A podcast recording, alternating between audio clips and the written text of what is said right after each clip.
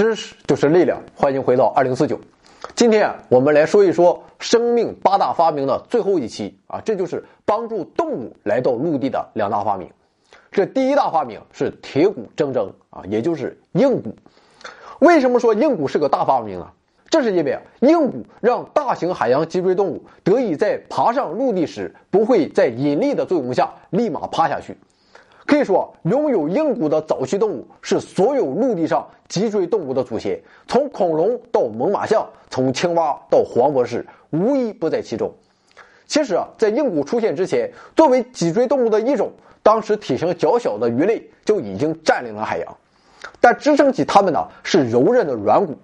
那么，为什么这些已经完全适应了生存环境的动物会突然生出硬骨呢？答案可能让你感到出乎意料。是为了抵抗大陆植物和真菌造成的污染。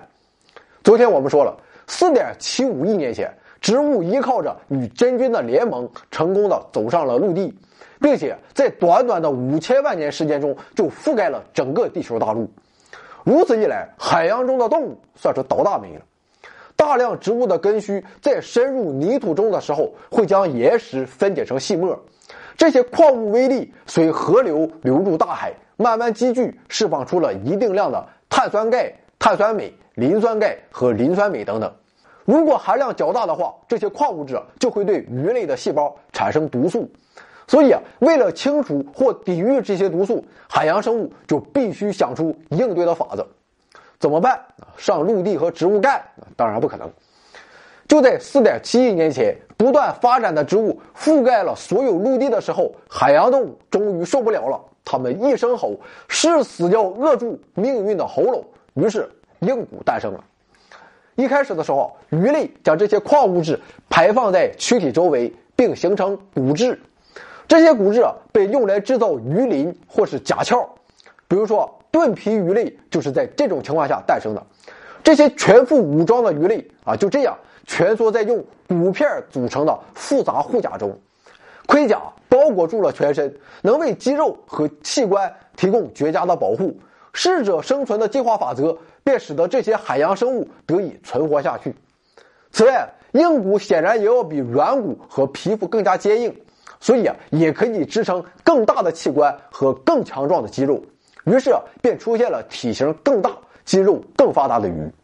可见，对于海洋生物来说，这些过多的矿物质虽然不是什么好东西，但另一方面，利用这些矿物质而出现的甲壳也大大促进了海洋生物的进化。但问题啊，马上就来了：甲壳虽然很牛，但它也好似一个牢笼，身在其中的动物啊，啊，这下就没法长大了。其实啊，不只是鱼类，当时的无脊椎甲壳类动物也遇到了同样的困境，但他们想出了一个解决办法，那就是蜕壳。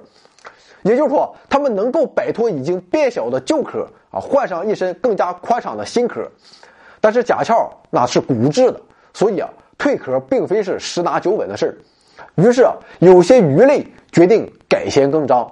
既然通过矿物已经形成了鱼鳞来保护细胞免受毒素的侵袭，但是甲壳的另一大好处我们也想要。那么，除了甲壳这种方式外，还有什么方式可以同样使自己？更大、更有力、更优秀呢？不依靠驾校，还有什么方式来让自己在残酷的生存竞争中获得更大的优势呢？方式同样是依靠这些矿物质，只不过这些鱼类不再在身体周围寄居矿物，而是转而在体内制造骨架。那么从出生之日起，沿这些鱼类远古沉积的矿物质就会形成鱼骨。从理论上说，鱼的骨架在一生中会不断的成长，这是因为随着动物长出新的肌肉，肌肉下的骨骼就会利用体内或体外的碳酸盐、磷酸盐自行延长变粗。体内骨架的出现，同样让体型更大的动物成为了可能。同时啊，相比于甲壳类动物，它们的行动也变得更加自由。此后，体内骨架随着时间的推移不断演变，有些变长，有些缩短。有些消失，有些则长出了新的骨头。于是啊，一些鱼的鱼鳍渐渐具备了四肢的雏形，并在末端生出了指头。起初啊，这些奇形怪状的四足动物可能利用进化的鱼鳍在它们出生的浅水区划水。不过，腹肢也在慢慢的发生着变化。它们的骨头变得更厚实、更坚固。这些四足动物于是开始在潮湿的河岸上行走，之后又踏上了陆地的冒险之旅，并一直走到了今天。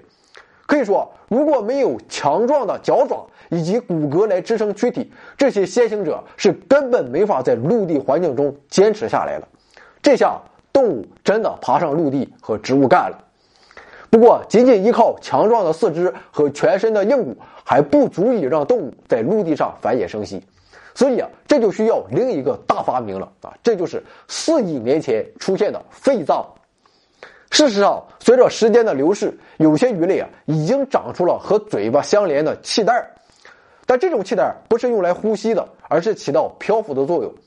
鱼类会在气袋中存储空气啊，就好比套上了一个救生圈，能够轻而易举的在水面附近游泳。那么，当它们需要重新潜入水下时，只需要吐出空气就行了。之后，这类器官就演变成了肺，可以从空气中摄取氧气，并将其输送到躯体的细胞中。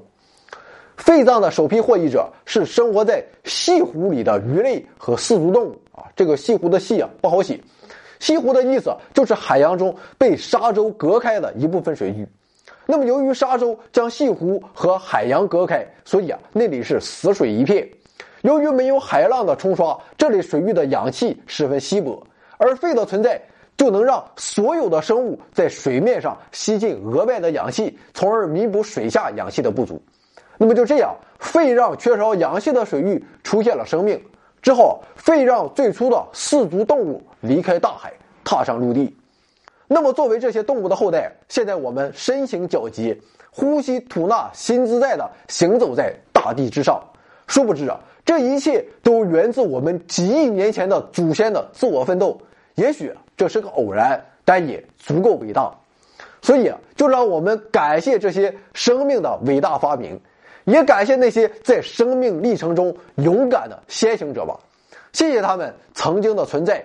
也许他们早已经被历史湮灭，只存在着一些毛茸茸的轮廓，但正是这些光圈，却让我们一直幸福着。对这些生命的巨变，我们也许永远也不得而知。但可以想见的是，目标越接近，困难越增加。但愿每一个人都像星星一样安详而从容的。不断沿着既定的目标走好自己的每一段旅程，从量子涨落到平行时空，从酸碱中和到反应平衡，从八大行星到宇宙演化，从细胞分裂到物种生存，从古希腊哲学到后现代主义，从中国走向世界，从过去回到未来。欢迎来到二零四九。